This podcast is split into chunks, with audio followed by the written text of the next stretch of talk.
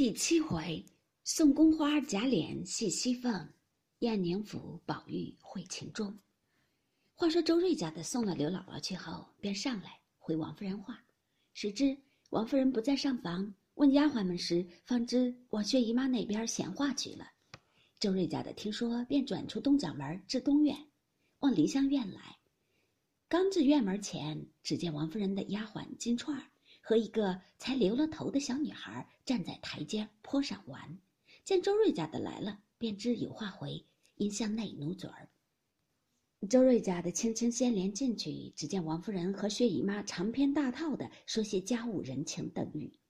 周瑞家的不敢惊动，遂进里间来。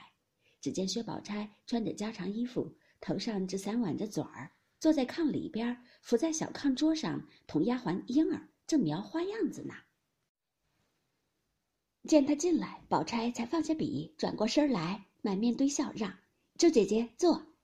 周瑞家的也忙陪笑问：“姑娘好。”一面炕沿上坐了，您说：“这有两三天也没见姑娘到那边逛逛去，只怕是你宝兄弟冲撞了你不成？”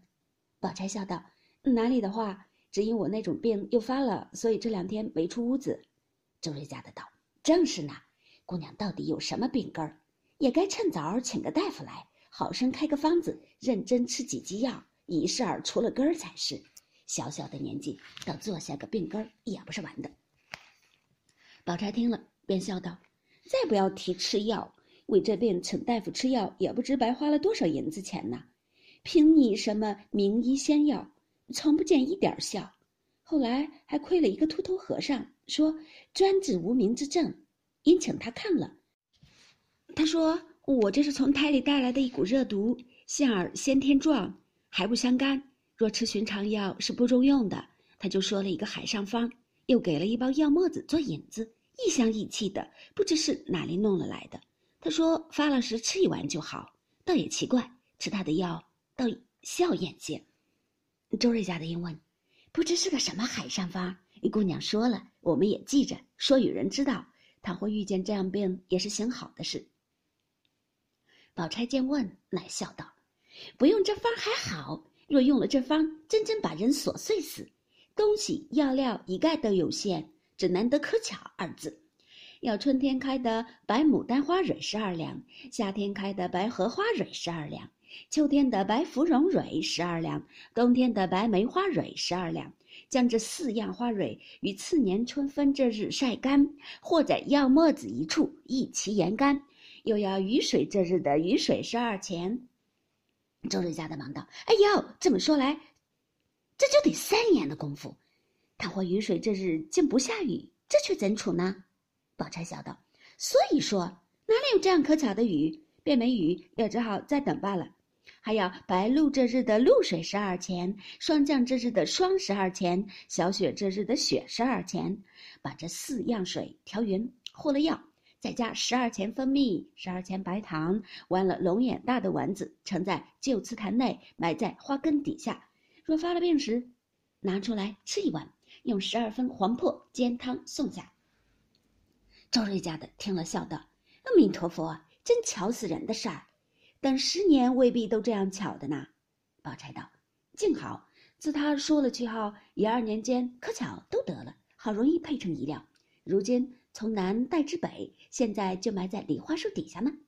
周瑞家的又问道：“这药可有名字没有呢？”宝钗道：“有，这也是那赖头和尚说下的，叫做冷香丸。”周瑞家的听了点头，因又说：“这病发了时，到底觉怎么着？”宝钗道：“也不觉是怎么着，只不过喘嗽些，吃一碗下去也就好些了。”周瑞家的还欲说话时，忽听王夫人问。谁在房里呢？周瑞家的忙出去答应了，趁便回了刘姥姥指示。略待半刻，见王夫人无语，方欲退出。薛姨妈忽又笑道：“你且站住，我有一宗东西，你带了去吧。”说着便叫香菱。只听连笼响处，方才和金钏玩的那个小丫头进来了，问：“奶奶叫我做什么？”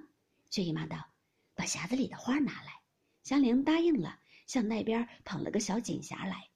薛姨妈道：“这是宫里头的新鲜样法，拿沙堆的花儿十二枝。昨儿我想起来摆放着，可惜了的。何不给他们姊妹们带去？